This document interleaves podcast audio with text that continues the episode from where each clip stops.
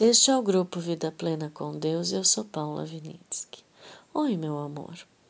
Hoje eu vou ler João 14, 12.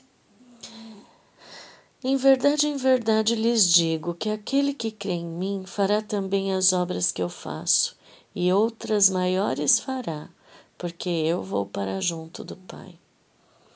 Então aqui Jesus estava falando que quando ele cumprisse o plano de salvação e fosse para junto do Pai, o Espírito Santo desceria para morar dentro da gente. E este Espírito Santo nos capacitaria a fazer coisas maiores que ele fez. Veja como esta passagem a gente lê intelectualmente, mas a gente duvida né? Eu, pelo menos, nunca achei que fosse literal, né? Porque a gente não está acostumado a isso. A gente duvida de tudo que é espiritual. A gente tem o conhecimento intelectual, mas chega na hora de assumir essa postura, a gente duvida. E quando a gente duvida, a gente não toma posse do poder e autoridade de Jesus, que a base é o amor, né? Então, o que acontece? Ah, o inconsciente coletivo foi tão bem orquestrado que misturou paganismo com cristianismo, como eu já falei em outros, é, outras mensagens, que a gente lê intelectualmente a Bíblia, mas a gente não se posiciona para que isso seja verdade, porque a gente não acredita que isso é verdade, a gente duvida.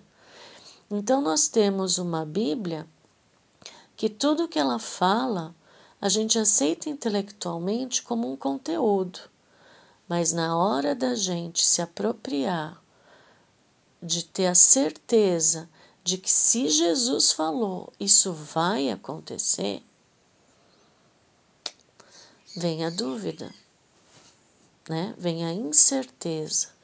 E isso faz parte do plano do inimigo, porque ele quer que a gente duvide. Sempre que a gente duvida, a gente não tem a certeza. Se você é cristão e não tem certeza da salvação, então você tem que repensar, porque Jesus cumpriu tudo. Se você o aceitou, você tem que ter a certeza da salvação. Porque senão você vai ficar com culpa atrás de culpa e achando que arrependimento é só ficar chorando porque errou. É só ficar mostrando para Deus que você errou. Hebreus fala categoricamente que Deus aceitou o sacrifício de Jesus de uma vez por todas e que nós não devemos ter a consciência do pecado. Ou seja, se você comete um erro, é porque você desfoca do amor de Jesus. E o arrependimento é você voltar para Jesus e falar: Eu não quero ficar longe de você. Entende? O arrependimento é mudança de comportamento. E essa mudança de comportamento só vai ser aceita se for por amor, em gratidão, entende? Não por esforço próprio.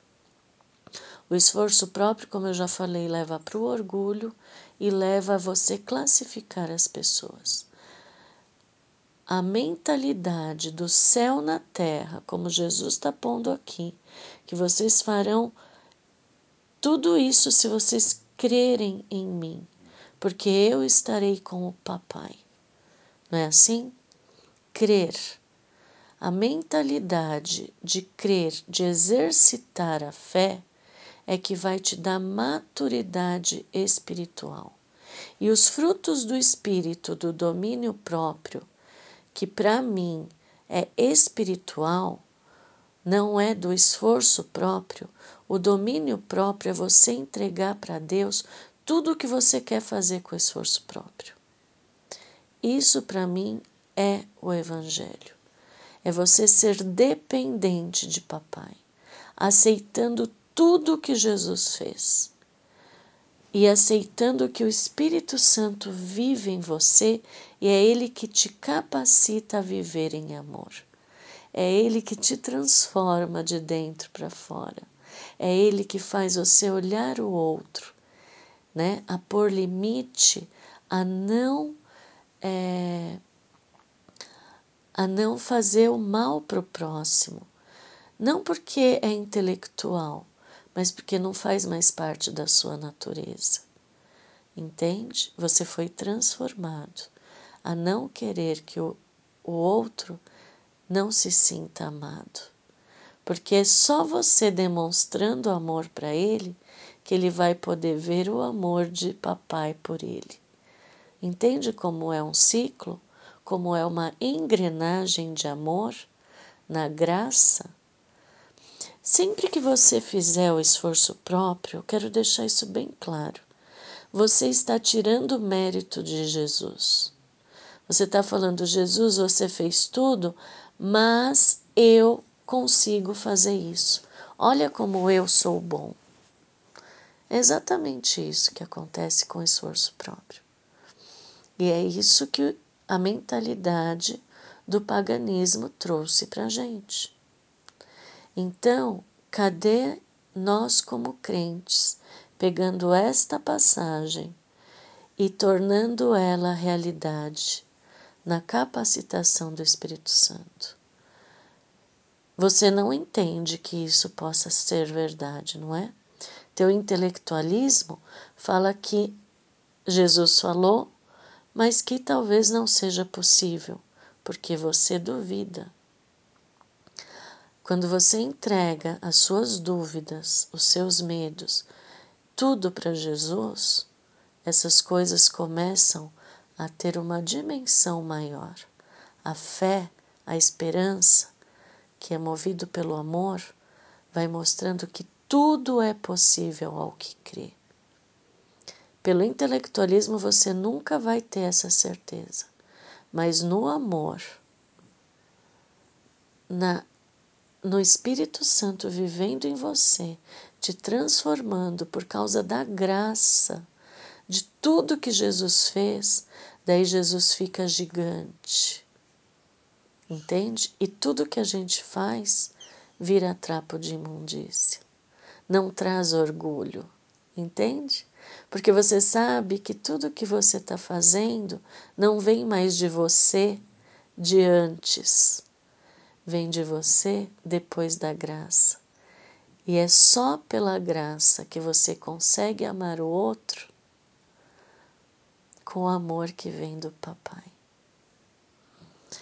Que Deus nos abençoe e que as verdades da Bíblia, as realidades do céu, que a gente possa enxergar pela fé, que possa dar esperança para esse mundo, quebrando essa mentalidade e trazendo o poder e autoridade do amor de Jesus por cada um de nós, do amor de Papai e do Espírito Santo por cada um de nós. Um beijo, até amanhã.